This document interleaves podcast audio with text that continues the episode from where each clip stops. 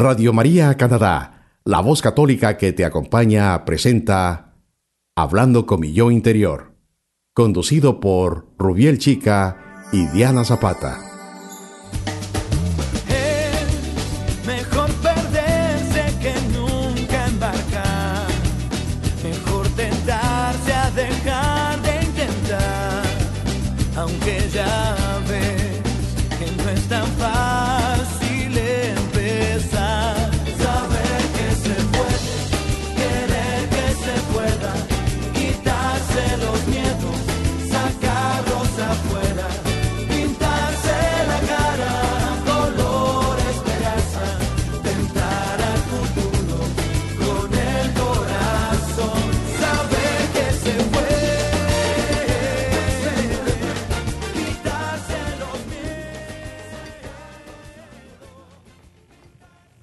Hola queridos amigos oyentes de la emisora Radio María Canadá. Bienvenidos a un nuevo episodio de su programa Hablando con mi yo interior.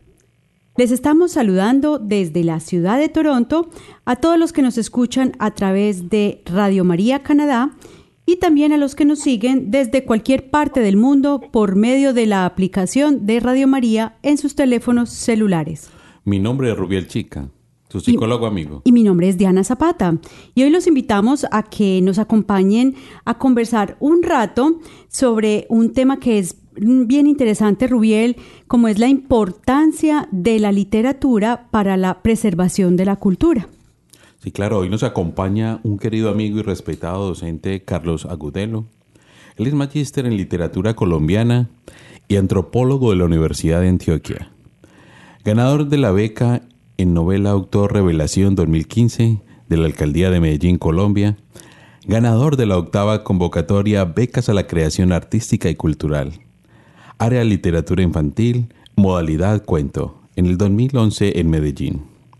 Del décimo y el treceavo concurso de literatura Los Sueños de Luciano Pulgar, en categoría Cuento Metropolitano, finalista del primer premio de literatura infantil El Barco de Vapor Bla 2008. Tiene diferentes publicaciones y méritos en literatura.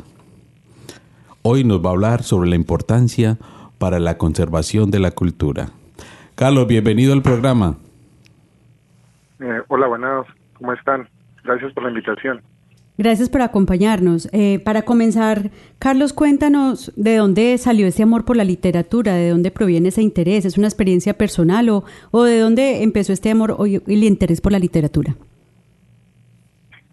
Pues comenzó como una cercanía a la lectura desde la adolescencia. Creo que muy ligado a la personalidad también, a no estar como rodeado de tantas personas y a pesar de que tenía un grupo de amigos grande, eh, en realidad me gustaba mucho pasar tiempo leyendo y empecé a encontrar como en la lectura una forma de pensar, una forma de confrontarme con mis preguntas, las preguntas de formación de la personalidad que se dan ahí durante la adolescencia. Bueno, qué interesante. ¿Y hubo alguna influencia de pronto de parte de miembros de la familia, tus padres, tus hermanos, tíos, o fue simplemente algo que, que fue naciendo a nivel individual y, de experiencias personales? Eh, no, influencias, siento que no, porque digamos que yo soy, en ese sentido, he sido como el lector de la familia. Los demás no, no tenían como el hábito. Y empecé a acercarme a los libros, empecé a disfrutar como de la lectura sin tener ninguna relación tampoco negativa. Creo que esa es una gran ventaja. Tampoco nunca tuve un vínculo negativo con la lectura, que le pasa a mucha gente, que le haya tocado leer algún libro difícil o una obra aburrida que les pareció aburridora y eso ya los pudo haber marcado. En mi caso no tuve esa experiencia, entonces cuando me acerqué ya tenía como una predisposición para leer y me gustó. Bueno, y cuéntanos entonces eh, cuáles son las como las esas modalidades o cuál es el tipo de literatura que, que más te gusta en este momento y que de pronto ves que has desarrollado más a través de tu carrera. Pues eh, a mí en primer lugar no me gusta mucho como separar la literatura como en categorías ni en, ni en tipos ni, ni en géneros a veces. Creo que en realidad es como una creación. Las creaciones en diferentes momentos salen y también el lector las lee de acuerdo a su momento en la vida. Eh, no obstante, dedico como más tiempo de mi vida, de mi obra también y de lecturas a la narrativa, a trabajar la novela, que es como en lo que estoy ahorita como más enganchado, pero también he trabajado cuentos. Estoy como acercándome poco a poco al ensayo y a partir también de las lecturas que voy realizando, hago algunos tanteos poéticos, pero siento que ese no es mi camino pues por ahora. Ah, qué bueno, Carlos. Y podemos hablar de un poco, como para que nuestros oyentes vayan como entendiendo también, podemos hablar qué es el cuento o, o qué es la narrativa. Pues el, como a nivel teórico, la literatura se clasifica de acuerdo a la creación. Habrían como cuatro grandes ejes de la literatura. Uno que sería como el, la poesía, el poético, la lírica.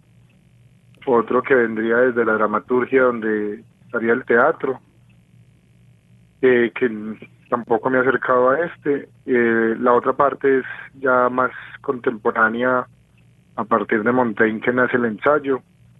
Y eh, la narrativa, que es en realidad como de donde nos creamos nosotros. Los seres humanos somos historia. Casi todo lo que nos ha ocurrido lo consolidamos a partir de la historia, los mitos, de narrarnos historias, la mitología, eh, también lo que nos contamos de nuestra propia vida. Entonces la narrativa lo que hace es que se toma la libertad de ficcionalizar diferentes situaciones que pueden ser partir de la fantasía como pueden partir de hecho real y dedicarse solo a la parte real. Entonces en, e, en ese orden habría como dos diferencias grandes entre el cuento y la novela sobre todo eh, los dos géneros se diferencian por la extensión, a veces más que por el estilo, porque un cuento tiene debe ser tensionante, intenso, eh, atrapante en pocas páginas, mientras que una novela se puede desarrollar en gran cantidad de relato, en gran cantidad de páginas, y existe la posibilidad de desarrollar la personalidad, la trama, todos los acontecimientos que le ocurran a los personajes. En el cuento no es tan fácil hacerlo, el cuento sí requiere una concesión que mantenga al lector casi todo el tiempo atento y dispuesto a disfrutar de la lectura.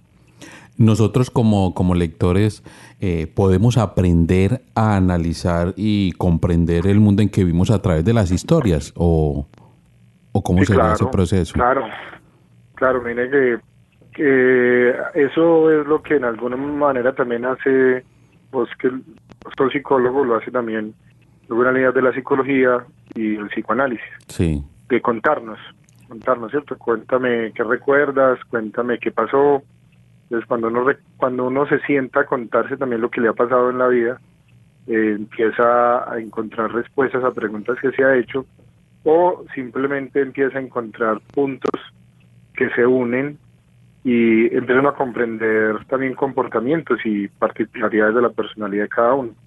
Creo que también es lo que hacemos con los amigos, con las personas cercanas, que le contamos algo que nos acaba de pasar.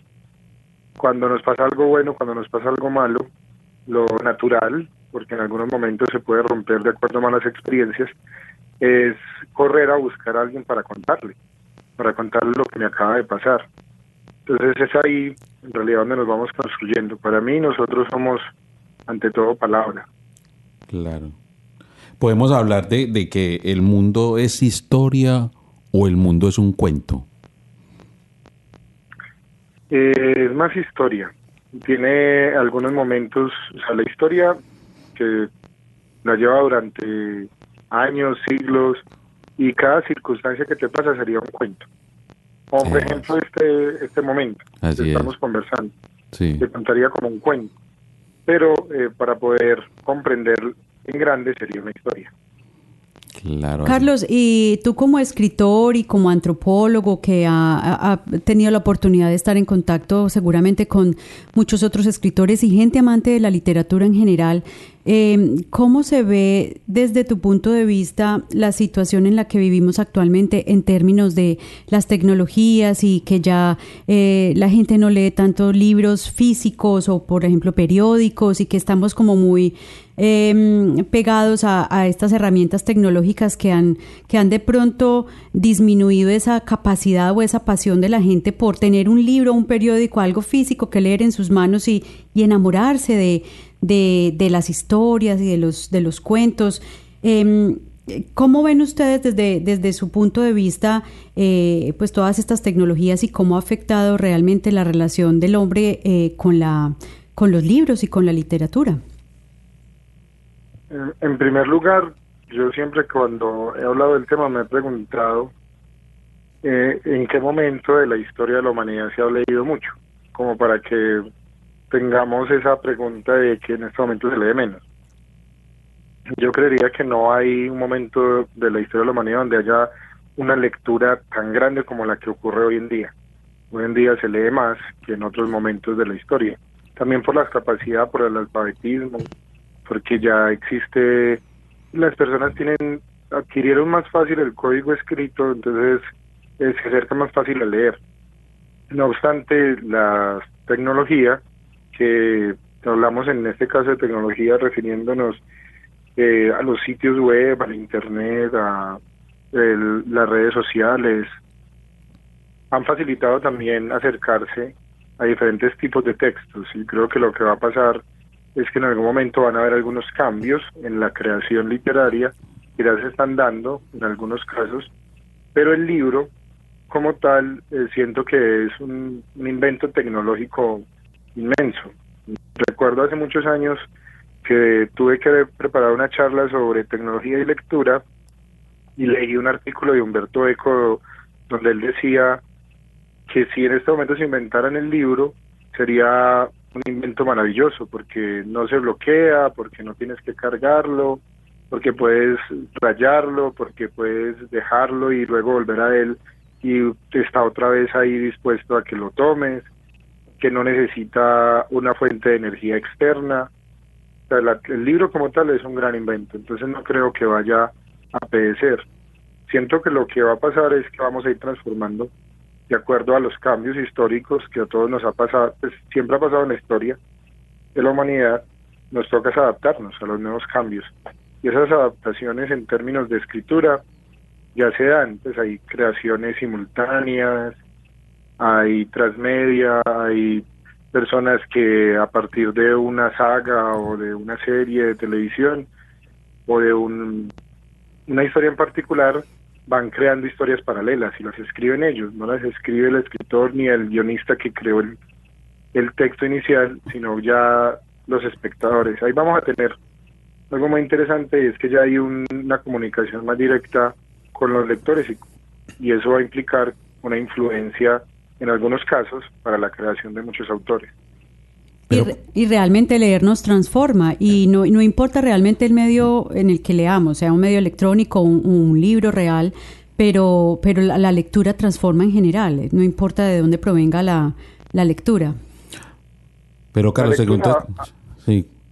Sí, no, lo que hace la lectura es que facilita sinapsis y te transmite información, entonces eh, estás más predispuesto a hacer análisis a partir de que si eres una persona que lee. Porque la lectura te obliga todo el tiempo a estar haciendo eh, relaciones de situaciones reales, situaciones de tu vida, con lo que lees. Puede ser una noticia, puede ser eh, un cuento, un poema, y estás haciendo la relación, entonces estás más predispuesto. Es como un ejercicio físico. Si tú entrenas todos los días, es más fácil que cuando llegues a tener que correr por algún motivo, lo hagas más rápido que otra persona que no corra todos los días o que no tenga ningún entrenamiento físico. Así es. Carlos, según tu experiencia en docencia frente a la parte de, literatura, podemos decir de que puede que haya más, más acceso a los libros, en la parte de tecnología, en cualquier aspecto, pero los jóvenes ahora o los adultos también pueden llegar a comprender lo que están leyendo, porque muchas veces yo puedo leer pero no puedo comprender o eso depende también del que esté escribiendo. Eh, Las dos. O sea, cuando que terminas que depende de lo que está escribiendo es porque a veces el, el, el escritor debe hacer desde mi punto de vista lo que escribe de manera simple. Es decir, hacerlo simple no es hacerlo fácil tampoco. es, hacerlo sencillo, es hacerlo eh, asequible a los lectores. Eh, también para a partir del lenguaje como que utilice, de, del ritmo, de la puntuación, de cómo lleve el orden de la estructura de la historia que está contando, por ejemplo. Sí. Pero cuando pensamos en los jóvenes y en los adultos frente a la lectura, siento que estamos en una época donde se forma para que adquieran el código escrito, pero pasamos a ser rápidamente analfabetas funcionales. Es decir, sabemos, entre comillas, sabemos leer, sí. pero no comprendemos lo que leemos. Eso es. Porque también hay una relación directa en cómo está nuestro entorno, donde todo, todo el tiempo nos lo están comentando.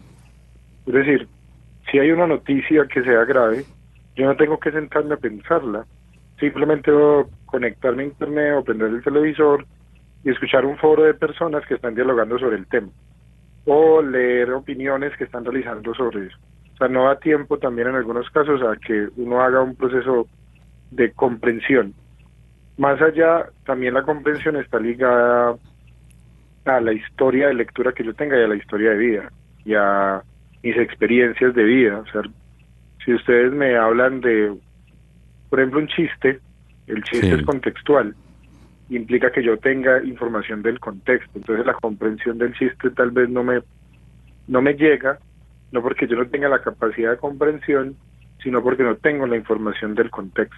Y depende de la cultura también. Varias cosas. Exacto. Ahí influyen muchas cosas que no pueden tomarse de manera gratuita o de manera fácil de pensar y juzgar al lector. Yo siento que lo que hacen en muchos casos las editoriales es adaptar la obra en algunas palabras, en algunos términos. Hoy en día lo hacen mucho, sobre todo en la literatura infantil y juvenil, a cada país. Hay palabras que en Colombia tienen un sentido y en otra parte del mundo, en otra parte de Latinoamérica, donde también se habla español, tienen otro sentido. hay que hacer una adaptación en ese caso.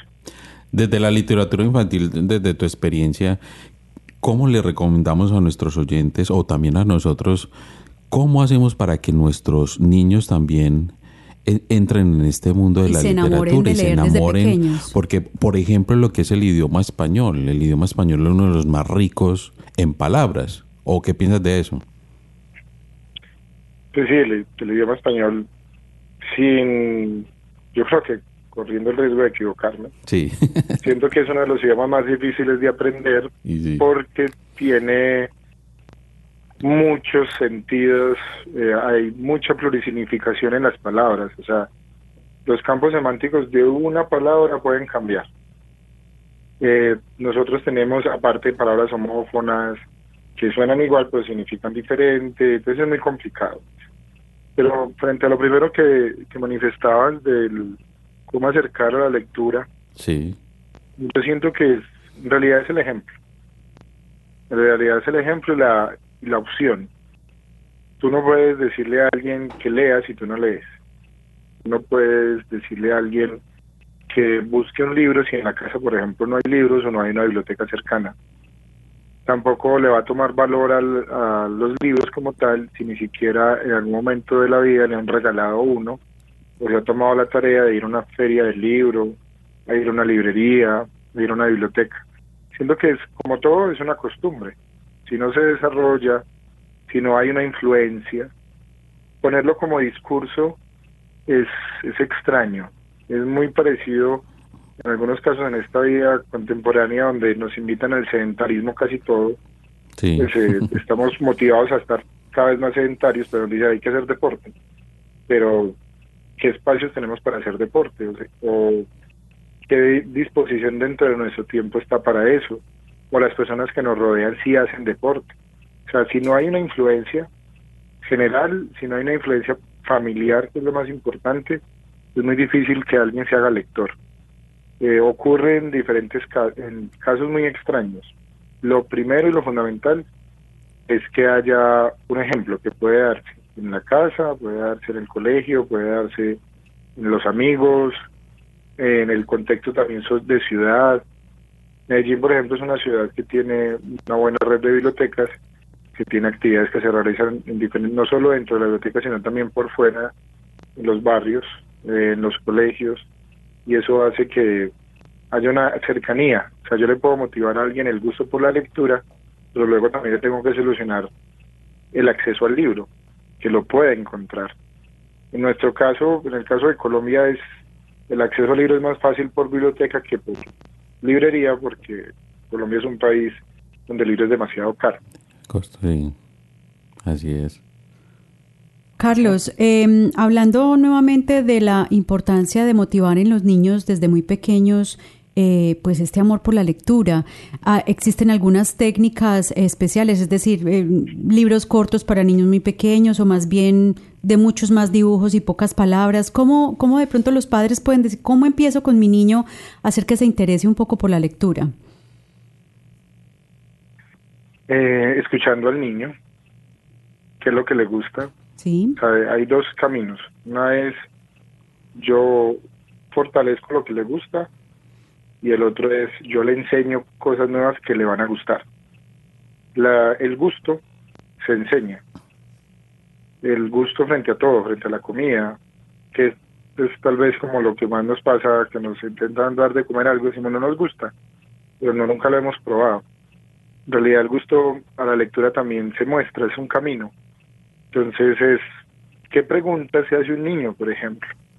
Pensar, escucharlo, qué preguntas se hace un joven, qué intereses tiene.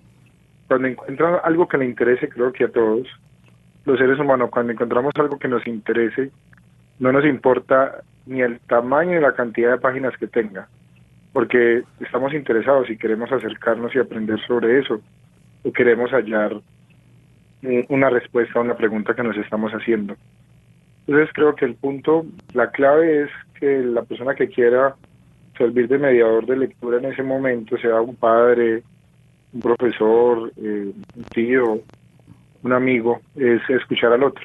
¿Qué es lo que le está llamando la atención? ¿Qué es lo que, de qué quiere saber? Si le gusta la fantasía, si en realidad le gusta el romance o, en realidad se está preguntando qué sentido tiene la vida o por qué estoy yendo al colegio, qué pasa si dejo de ir, cómo va a ser mi futuro mañana, a partir de esas preguntas implica acercar libros. El libro como una opción de encontrar una forma de que otra persona, que también se preguntó eso, está viviendo la situación dentro del libro. O el escritor, que también se lo preguntaba, creó una obra que da respuesta a un hecho que alguien en alguna parte del mundo, en una parte de una ciudad, se está preguntando. Entonces es, es la tarea difícil del mediador es conocer libros. Es cierto que en eso también hay que encontrar redes, hablarse de libros, recomendarse libros, porque en realidad nosotros, una persona es limitada y no conoce todo. Entonces es conocer libros para poder recomendar de acuerdo a la persona. No hay fórmulas exactas. Me parece muy importante lo, lo, que mencionas sobre escuchar y saber eh, cuál es realmente el interés de la otra persona, eh, en este caso pues del niño o del, o del joven, eh, qué le interesa en la vida, de qué le gusta hablar, de qué le gusta, porque creemos o subvaloramos a los, a los más pequeños creyendo que ellos no tienen realmente eh, pues una opinión sobre las cosas, pero realmente sí, y si los involucramos de pronto en esos temas que les guste, van a, van a desarrollar esa, esa habilidad y ese amor por, por ciertas cosas que, que, que de pronto ni, ni, nosotros sabíamos que les gustaban. Entonces esa, esa eh, posibilidad de dialogar y hablar con ellos me parece muy importante. Yo por lo menos recuerdo en mis años de, de colegio y de escuela, me ponían a leer unos libros que yo hoy por hoy digo, yo, yo no sé, yo cómo leí eso y presentaba informes que realmente copiaba eh, casi que textualmente porque yo ni entendía. Un ejemplo que, que, que de pronto puedo mencionar es eh, que me traumatizó, creería yo, es las tesis filosóficas de Mao Zedong. O sea, uno, uno de 12 o 13 años eh, le cuesta muchísimo comprender temas de ese, de ese tipo. Entonces, pero, pero yo creo que son currículos que los profesores tienen que, que seguir y que finalmente no se hacen esas preguntas que, que tú nos estás diciendo no le hacen la pregunta al estudiante es qué le interesa, qué es lo que quiere. Entonces, eso es, eso es bien importante. Em, Carlos, em, no sé si quieras agregar algo antes de que eh, vayamos a una pausa para que sigamos conversando. Em, en este momento pues sobre, la, sobre esta parte de la motivación hacia los chicos? Siento que la, la motivación parte, en resumen, de eso, de tener libros al alcance y escuchar. Eso sería lo único que habría que reiterar. Bueno, entonces por ahora vamos a, mm, hacer una pequeña pausa y en un momento regresamos con más del programa Hablando con mi yo interior. Hoy conversando con Carlos sobre la literatura y la importancia eh, que tiene esta en la preservación de la cultura. Ya regresamos entonces, quédense con nosotros. Este es Radio María Canadá, la voz católica que te acompaña.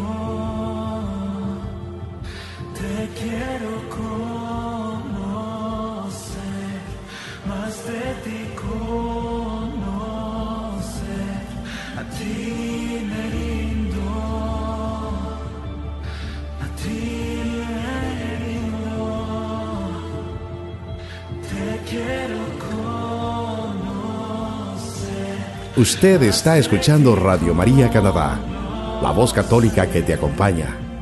Continuamos con el programa Hablando con mi yo interior, presentado por Rubiel Chica y Diana Zapata. Bienvenidos de regreso al programa Hablando con mi yo interior. En el día de hoy estamos hablando con Carlos, un querido amigo eh, literato, antropólogo, y nos está contando de la importancia de la eh, eh, literatura para la preservación y conservación de la cultura. Carlos, bienvenido de regreso al programa. hola. bueno, em, Carlos, a ver, aquí en mis manos tengo, yo diría que un tesoro que me prestaron, vieron que he prestado, que lo tenía que devolver y me parece muy interesante y yo no sé si poder leer, es un libro que se llama La oscuridad del silencio. Y, hablando pues con, con, también con mi amiga Pilar González, estábamos hablando y me atrevería a decirlo también como ella lo dice y llegamos al acuerdo de que sí, que es el principito colombiano. ¿Qué piensas de todo esto? Háblanos un poquito del libro, cuándo lo escribiste y de qué se trata. Ok, les hablo del libro. Frente al último que dijo, pues me parece que es una gran responsabilidad. Entonces, voy a olvidar ese punto. el libro, pero si es cierto. el libro es, una, es un proceso final de muchos años, porque este libro fue el primer libro que escribí, pero no es el primer libro que publico. Es el cuarto libro que publico. Sí, claro. Eh, es el primer libro que escribí porque fue como una obra con la que logré aprender. Digamos que cada vez que me siento a escribir una obra nueva, me siento con la disposición de aprender otra vez. Y cuando escribí la primera versión, que inclusive no se llamaba como se llama ya el texto definitivo, eh, simplemente tenía el reto inicial de llegar, escribir una novela y terminarle, ponerle punto final, porque una novela requiere tiempo mayor, esfuerzo, concentración, que en la vida cotidiana de tener que trabajar, de cumplir con, con la existencia, aparte de sentarse a escribir, eh, queda poco tiempo. Entonces una novela implica un plan de trabajo largo, de meses, en algunos casos de años. Ese texto yo lo terminé y le, se lo pasé a unos amigos hace muchos años y fue como una consolidación de decir, bueno, si me voy a dedicar a escribir porque hicieron buenos comentarios. Inclusive la primera versión estuvo por ahí alguna vez con una editorial, pero no, no llegamos a acuerdos ni nada. Y yo seguí. Una de las cosas que había aprendido ya en el camino era guardar los textos. Si el texto en este momento no está, se guarda. Eh, lo guardé y seguí escribiendo y ya el año pasado, el libro se publica en el 2018, eh, me tomé la tarea a principios del año de convertirlo en la obra que ahora es. Eh, en un texto, la novela trata la historia de Sebas, que es un niño que se levanta el día después, que ocurre una tragedia. Y luego, más adelante la novela, empezamos, el lector empieza a identificar cómo llegó a la tragedia y qué es lo que está pasando él en el camino ya después de la tragedia, el otro día. Y se hace preguntas de un narrador, que es el que guía el camino de, de Sebas, pues que está contando todo lo que está pasando, que a la par de contar las dos historias, él también hace como algunas pequeñas reflexiones sobre detalles importantes de la vida, como la muerte, la amistad, la soledad que es lo que sí está sintiendo Seba en ese momento. A mí me parece que em, es bien importante eh, lo que estás contando sobre tu perspectiva o tu, tu, tu, visión de misma como escritor, pero a mí me gustaría compartir este texto de la contraportada del libro que me llamó mucho la atención y quisiera eh, compartirlo con, con tantos padres latinos eh, inmigrantes y que han, han venido a, a, un país como Canadá con sus hijos de pronto pequeños o que, o que ellos mismos han nacido acá y sería bueno compartirles este mensaje para que entiendan cómo de pronto desde la perspectiva de un niño eh, puede verse ese dolor también del desarraigo y de, y de repatriarse y viajar a un lugar diferente.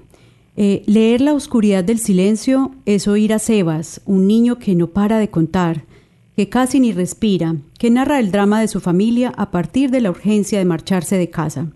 Ese dolor de abandonar la vida, de repatriarse y viajar a un lugar que no se conoce ni en fotos.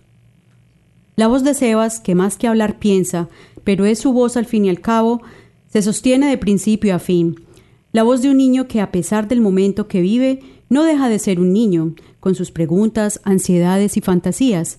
Podría también ser la voz de tantos exiliados, de tantos desplazados, de todos aquellos que por desgracia han tenido que dejar su tierra para empezar de nuevo. Si pueden empezar, claro está. Carlos, esto es bien bonito y sobre todo porque, como mencionaba antes, eh, hay, hay muchas personas Em, aquí entre nuestros oyentes que, que, han venido desde sus tierras y que de pronto han tenido esa sensación de, de desarraigo y desplazamiento y de venir a un país nuevo con sus hijos. Eh, cuéntanos un poco también de cómo esa, e, e, esa experiencia del niño Sebas de tu libro también se puede pues como reflejar en tantos, tantas personas inmigrantes de nuestros países.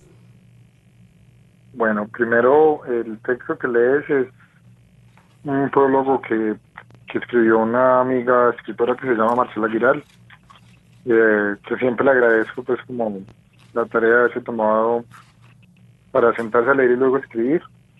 Y sí, es un texto muy bello. Frente a lo que me preguntas, siento que la tarea de la literatura es servir como de puente para hacer reflexiones, para identificarse también. El ahí hay un proceso de identificación con, con un niño que como cualquier otro niño tiene que enfrentar un cambio. En este caso de la novela es un cambio cruel, es un cambio de muerte, que en muchos casos, y a veces los, los adultos no lo dimensionamos, pero cuando uno se lleva a un niño de un lugar al cual está acostumbrado y en el cual ha sido toda su vida, todos los, todo lo que él deja atrás queda como en la muerte, queda en la oscuridad y también quedan en silencio, o sea, ya se rompe un vínculo. Y ese vínculo se puede ir poco a poco otra vez reparando, hilando, a partir de, de reconocimientos culturales, de experiencias, de compartir situaciones del, del lugar de donde se tuvo que trasladar. Ahí la tarea está los dos caminos. Una puede darse siempre desde la conversación entre los adultos con los niños y la otra es que le empiece a identificarse también a través de la literatura con otros niños que han pasado por situaciones parecidas o que simplemente tiene una vida de niño. el, niño, si hay alguien que se adapta fácil a los cambios, son los niños los adultos nos vamos anquilosando, entonces nos es más difícil movernos. Un niño termina adaptándose y es más, le es más fácil. La literatura puede ayudarle a que se le haga más rápido el proceso.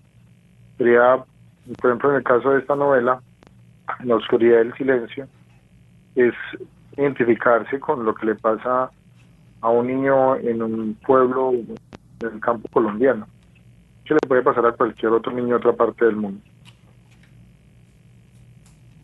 Así es. Por ejemplo, eh, cuando hablamos de Sebas, que tiene tantas historias y, cuenta y se imagina tantas cosas, por ejemplo, lo que en la página 45 del libro, cuando habla de que son historias como estas y otras muchas más fantásticas que imaginaba cuando decía sobre el, el sapo hermano para liberar del hechizo. Ajá. Es todo esto. Sí, por ejemplo, sí. no, ahí la historia que se crean del sapo hermano es porque el mejor amigo de, Sebas eh, se desaparece el hermano. Entonces, como nadie les da respuesta de qué se hizo con, qué, qué pasó con el hermano de Camilo, eh, ellos empiezan a inventar. Es lo que hacemos todos. Nos creamos respuestas. Y ellos se crearon una historia. Una historia donde la que más les gusta es esa. Donde hay un sapo hermano que termina siendo liberado y que está siendo hechizado y eso. A los chicos y los seres humanos en general nos inventamos respuestas. Quedarnos con la duda creo que no es no es lo que hacemos los seres humanos. Así es, y por eso es lo que te contaba cuando decía de que el principito colombiano, porque por ejemplo en la página 54 das una enseñanza muy importante que pues, donde dices que cambiar es desprenderse de algo, si es así, cambiar es aprender a dejar ir y, y aceptar lo nuevo. El ser humano le teme al cambio, tal vez porque le teme a lo desconocido. Ajá. Sí. el como Sebas está en esos procesos de entender la nueva vida que le toca, llega a unos momentos de reflexión y de comprensión de lo que le está pasando. Es bien entonces eh, recomendable entonces este libro para, para todos estos niños y niñas que vienen de nuestros países latinoamericanos a vivir a este nuevo país. Y, qué importante que de pronto los padres, no solamente este bello libro que escribiste con tanto amor para, no solo para chicos, sino también para, para grandes y deja muchas enseñanzas, pero eh, qué bueno entonces que, que los padres, eh, pues con este ejemplo preciso de tu libro, pero también con otros muchos libros que, que, que se den a la tarea de sentarse con sus hijos y motivarlos a la lectura y a, y a, y aprender de su nuevo mundo y también, eh, obviamente, no olvidar sus culturas y sus raíces y, y sobre todo su, su, propia lengua, que es una lengua tan, tan rica y tan hermosa. Claro, pero Carlos, antes de, de eso me gustaría como preguntarte algo, pero no sé si es como pregunta adecuada. ¿Qué sentías como al escribir este libro, por ejemplo, La oscuridad del silencio? ¿O ¿Qué te imaginabas o cuál sería como el sentimiento cuando escribías como esta historia de Sebas, que también uno como lector, uno se, se mete ahí en el cuento, en la historia y la vive al mismo tiempo que, que, la, va narrando? ¿Qué sentías como en ese momento que escribías? Porque me parece pues interesante uno como lector saber, bueno, ¿Qué, qué pensará? ¿Qué pues, experimentó el escritor? Sí, sí, de pronto son los mismos sentimientos que, que está sintiendo uno al momento de la lectura.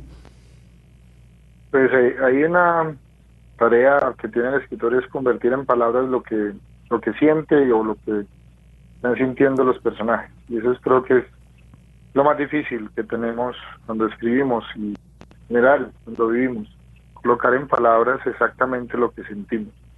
Yo lo que hago como en mi trabajo es ubicarme y tragar. Trago sobre la vida de, niños que hayan pasado por situaciones parecidas, converso con personas, es decir, construyo un personaje. Y cuando construyo el personaje, empiezo a narrar ubicando la situación alrededor de ese personaje. ¿Cómo estaría sintiendo? Todo el tiempo me lo estoy preguntando y tengo un tablero grande en el estudio donde voy rayando cosas.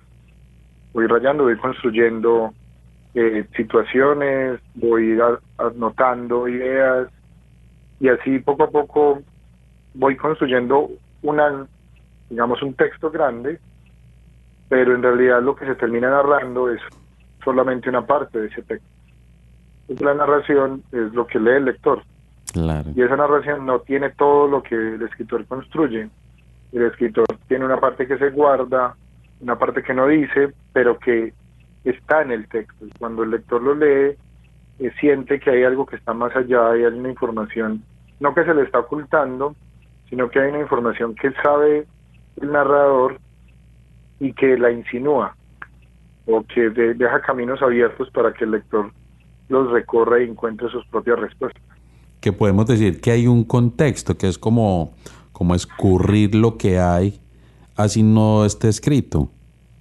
Sí, claro siempre hay que descubrir. Hemingway decía eso, que hay un iceberg, un cuento es como un iceberg. Lo que el lector lee es la punta del iceberg que se ve sobre el mar, pero en la parte de abajo hay casi nueve partes más de lo que ve el, el lector. Ah, claro. Podríamos atrevernos a decir también de que las historias o, en este caso los cuentos también es, yo me atrevería a decir que es como una medicina para el alma. Cuando uno entra como en el, también en el contexto de lo que decís del iceberg, entra, eso es como una medicina para uno, porque uno como que se siente identificado con muchas cosas y empieza a vivirlas frente a lo que está leyendo.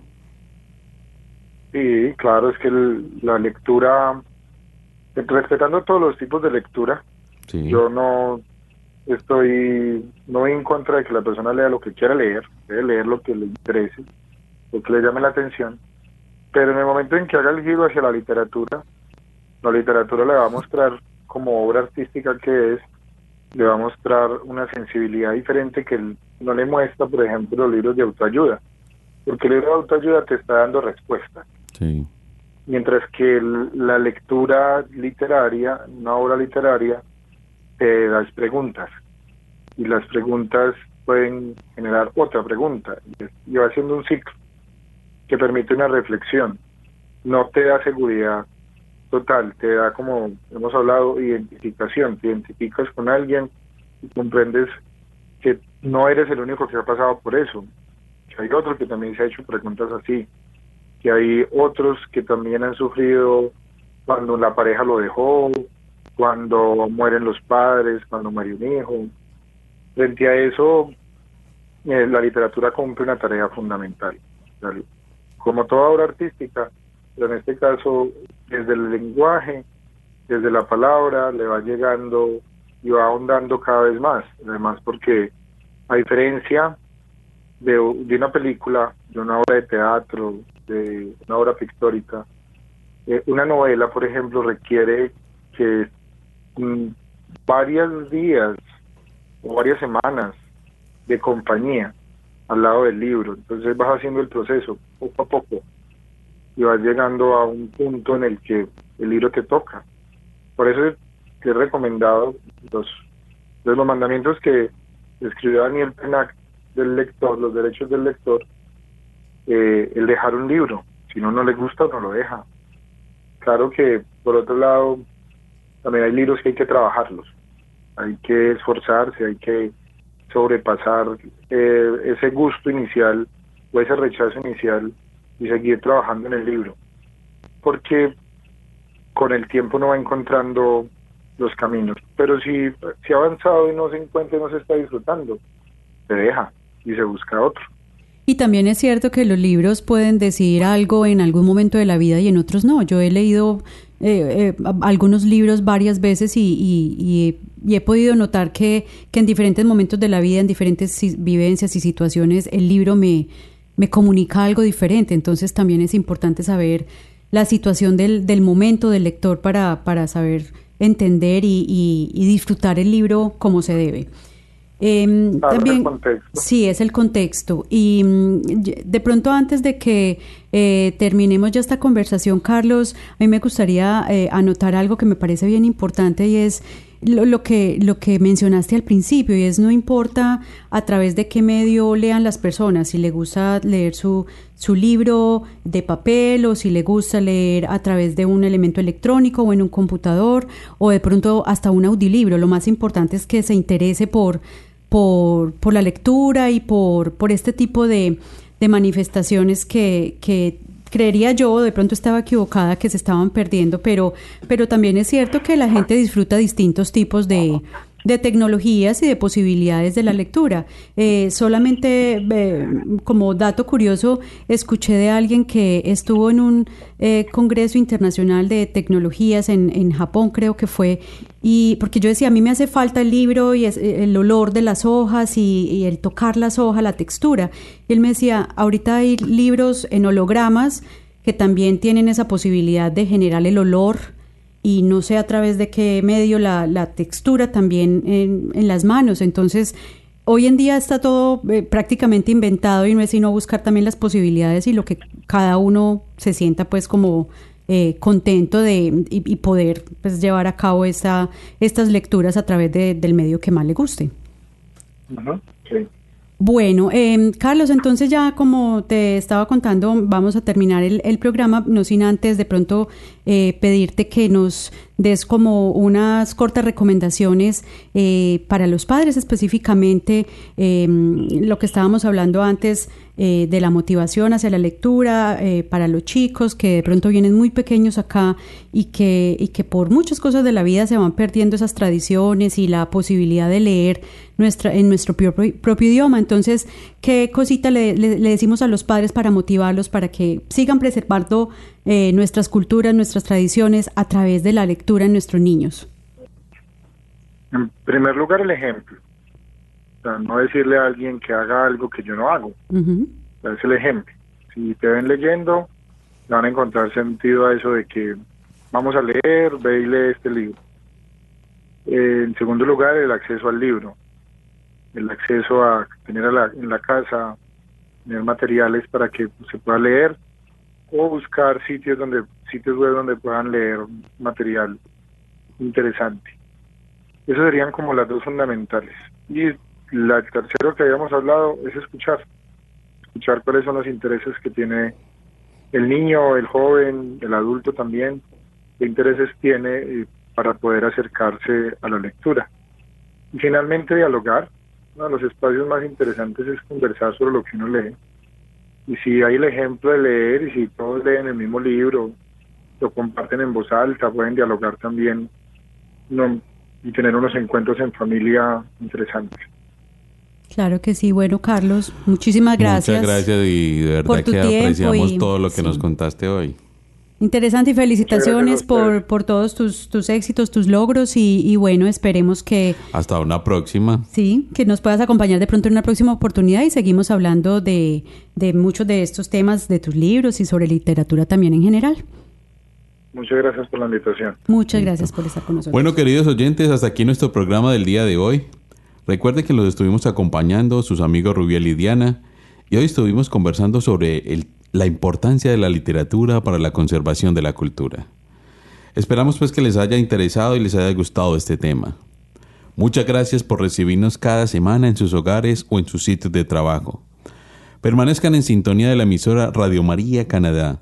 Envíenos sus comentarios al email hmi@radiomaria.ca y denle like o me gusta a los audios de la página de Radio María Canadá. Radio María Canadá. La, la voz católica, católica que te acompaña.